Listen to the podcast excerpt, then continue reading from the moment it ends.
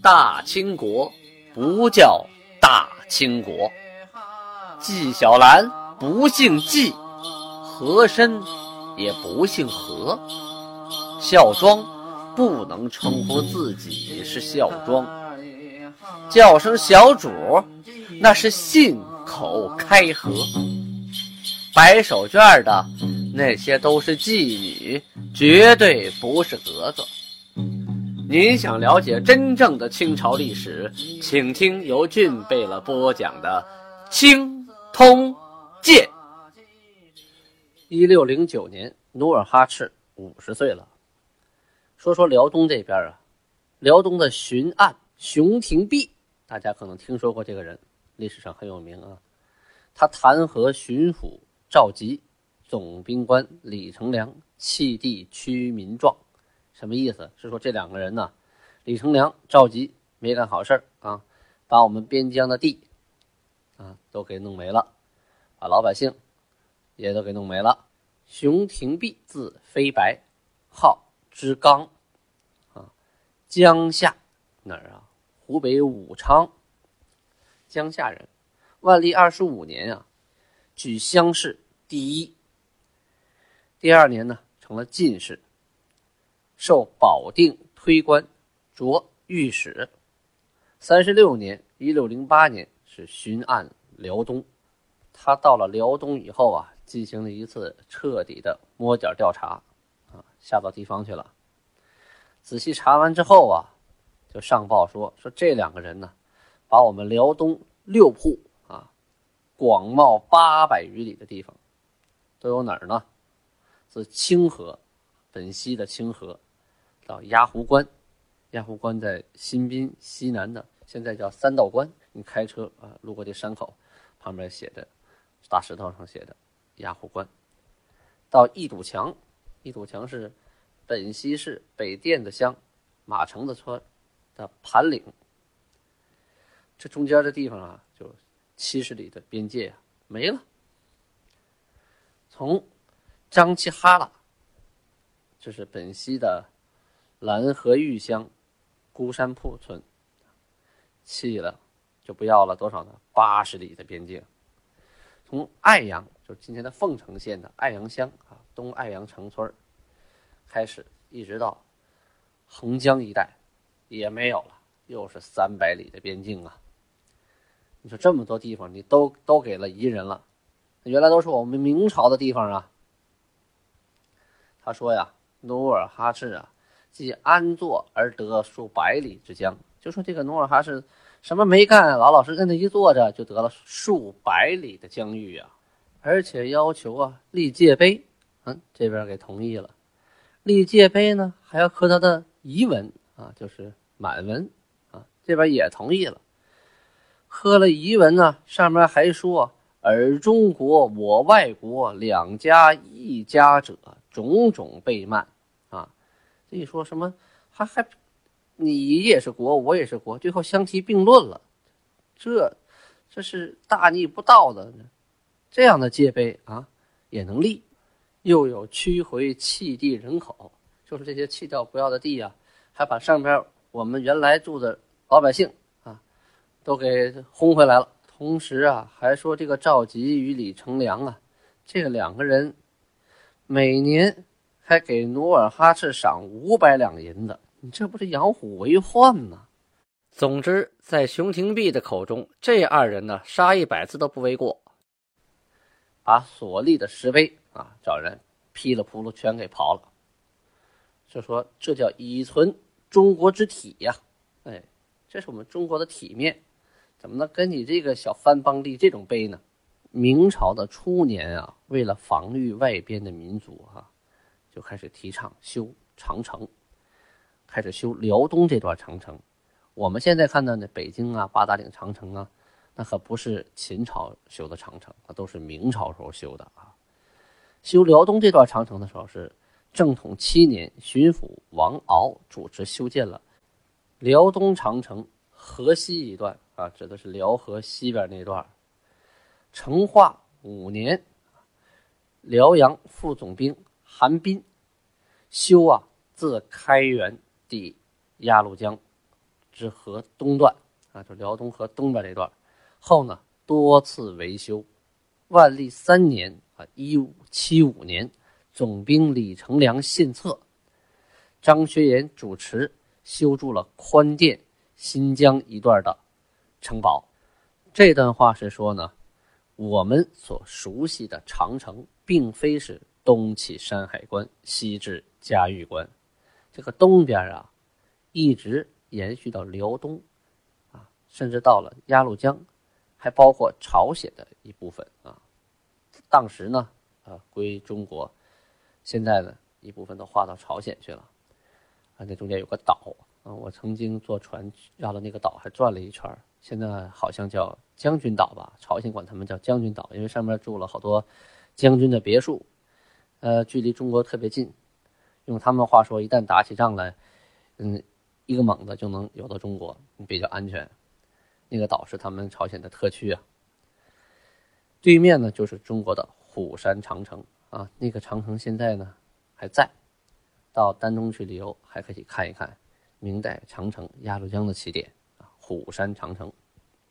熊廷弼呀，也以边疆啊啊动辄生汛端，就是说边疆这地方不稳定，也主张继续修长城，西起无名口，东至。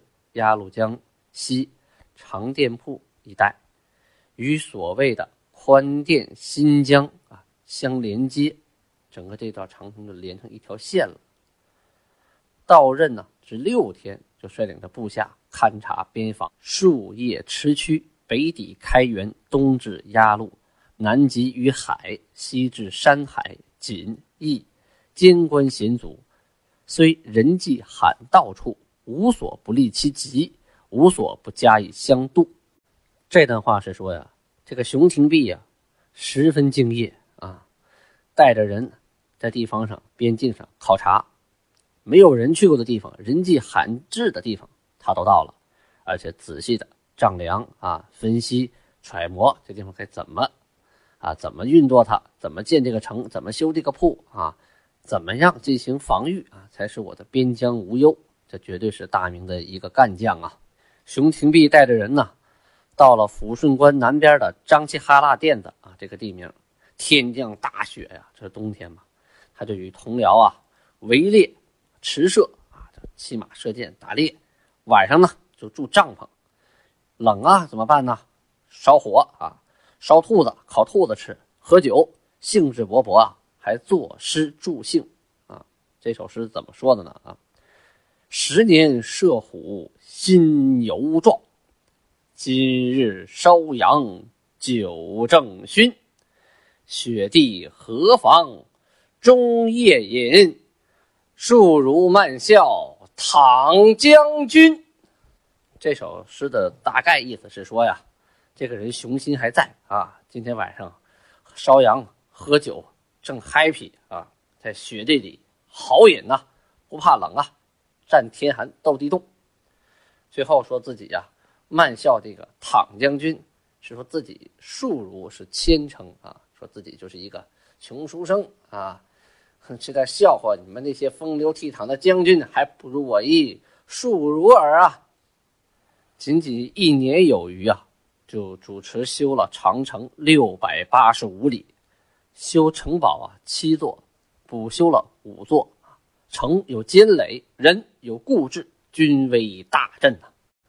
当时啊，这个熊廷弼还发现辽东地区有很多的荒地啊，而且呢，军粮也十分短缺。就向朝中提出，他这个俄军有八万，八万呢分出那么十分之三来进行屯种，每年呢能得数米呀一百三十万担。皇帝一听了，好，有想法。准了，哎，就命推行于诸边啊，就是让边边疆啊都跟他学习啊，进行垦荒，自给自足。当年呢，大旱，熊廷弼啊到了荆州，就是辽宁省大连市的北荆州那地方，到城隍庙啊去祈祷求雨，跟那个天神说呀，七天啊，你就给我下雨，下雨我继续拜你，不下雨我把你庙给毁了。够狠啊！跟神仙做买卖。他回到广宁，就回到今天的北镇，就过了三天吧，觉得还不下雨，生气了，就命人去拿着我的宝剑，把那个庙给我毁了啊！把神像给我脑袋砍下来。这帮人带着他书写的这个白牌啊，带着他宝剑，还没到庙呢，风雷大作，雨如注啊！辽人以为神呐，什么意思？就说这个熊廷弼简直是管神仙的神呐！啊，说砍神仙脑袋，神仙都害怕，马上就刮风下雨了。大家说，这样的官老百姓能不爱戴吗？不光啊体察民情，爱民如子，而且呢，还能调动天神。没有雨了，他一生气，老天爷都得给下雨。而且在辽数年啊，和军时，啊弹劾将吏，不是姑息，封记大臣，就治军呢特别严明。发现违章违纪的现象啊，不管你是三七六故，我该收拾收拾，整顿军纪，啊，整个呢部队。军威大振呐！当年二月，努尔哈赤欲将散入朝鲜国之瓦尔喀部民收归己有，遣使奏陈万历帝，万历帝即传谕朝鲜国王察之，致仕，察还散入七境之瓦尔喀部民千户。啊，就是说呀，瓦尔喀呀，逃到朝鲜那边的有一千多户人啊，努尔哈赤想找他们要回来。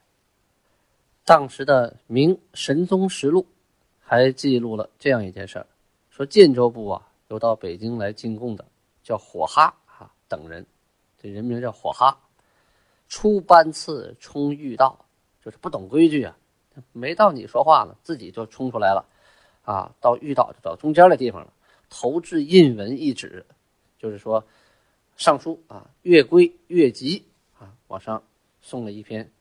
呃，奏章等于是啊，大概意思是说呀，我们的它的疆界呀有九百余里，啊，以刚列好的这个呃碑石为界限，辽兵六万余人因避差徭繁重，逃在彼境，久居不归。这话意思是说呀，说女真人想说什么呢？我们这地方啊和你的疆界呀有九百余里啊，前两天已经列好界碑了。可是啊，我们这里边啊还有六万余明朝的人呢，这六万多人，他们呢是嫌这个徭役啊、兵役啊太繁重啊，就主动的跑到我们这边来生活了，而且住好久了，我们赶也赶不走啊。你说不清，你说这地方，你说是是你们的边界，是我们边界，说是你们人呢在我们人这边，我们人在你们人那边，这都混居在一起了。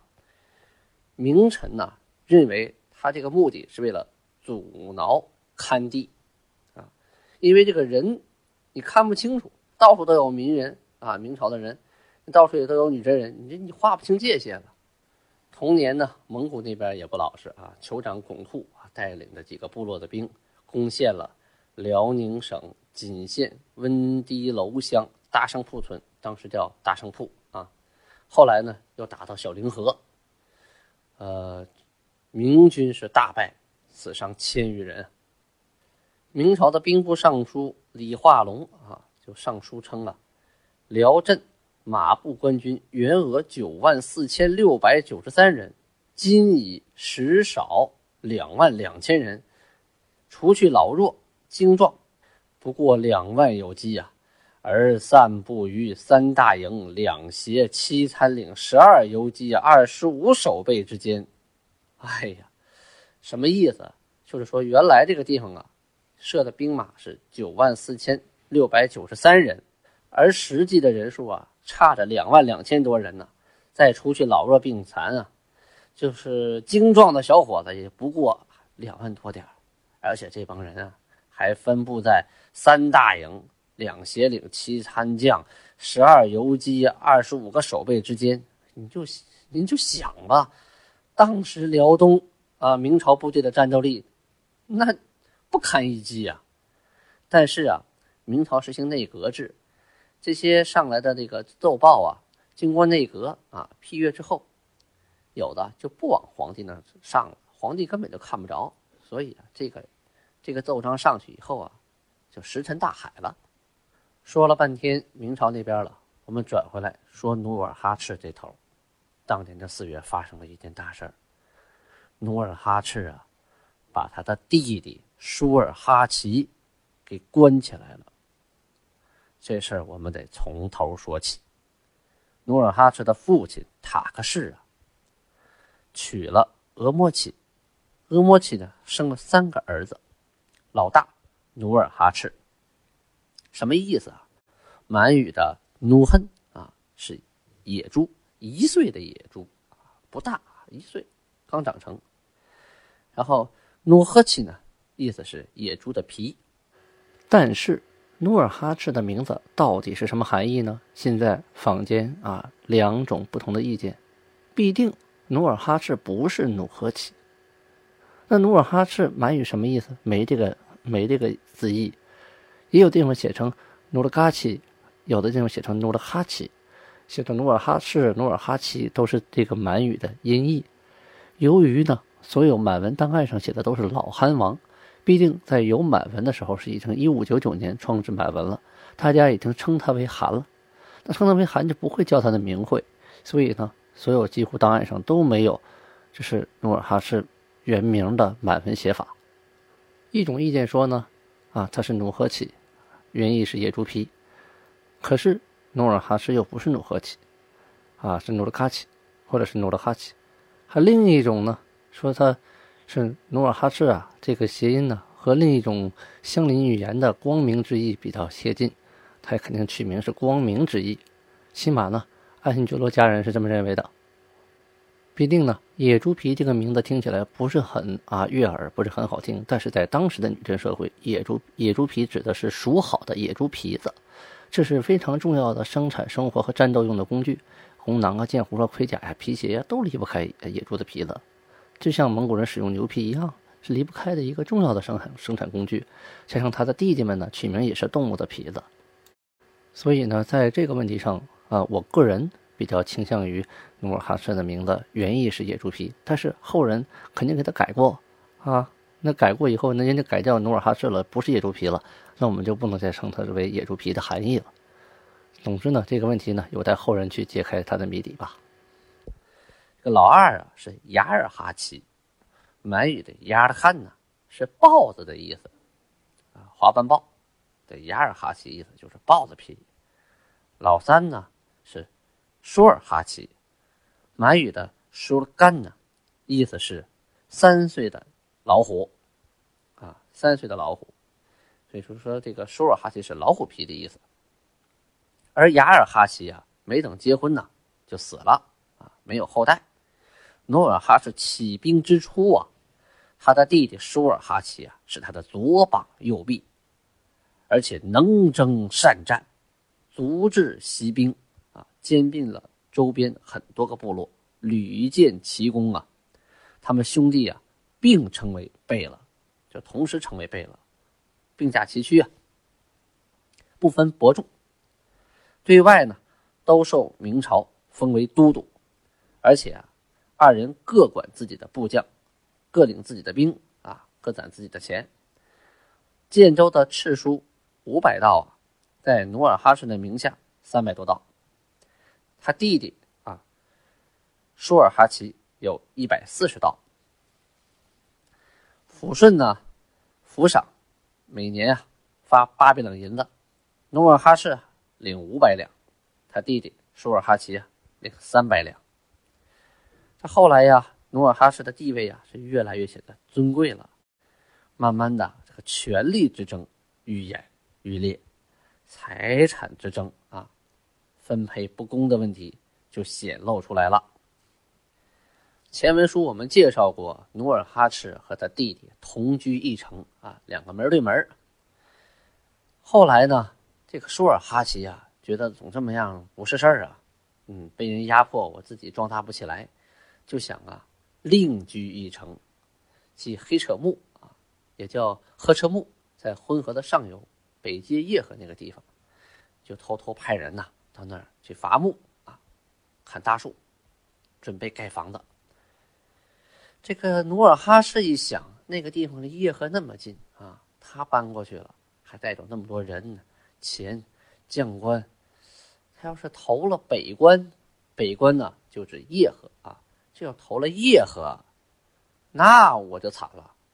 于是就派人呢，把这个路给他切断了，把他弟弟就给囚禁起来了。这舒尔哈齐也不是白给的，手底下将官不少啊，孩子也不少啊，而且兵也不少。你说把我们的头给囚禁起来了，这还了得？这下边就要反呐！努尔哈赤啊，为了彻底摧垮他弟弟的势力啊，把他弟弟的长子阿尔通阿、三子扎沙克图给抓起来了，抓完了就给杀了。你说狠不狠？把亲侄子两个给杀了。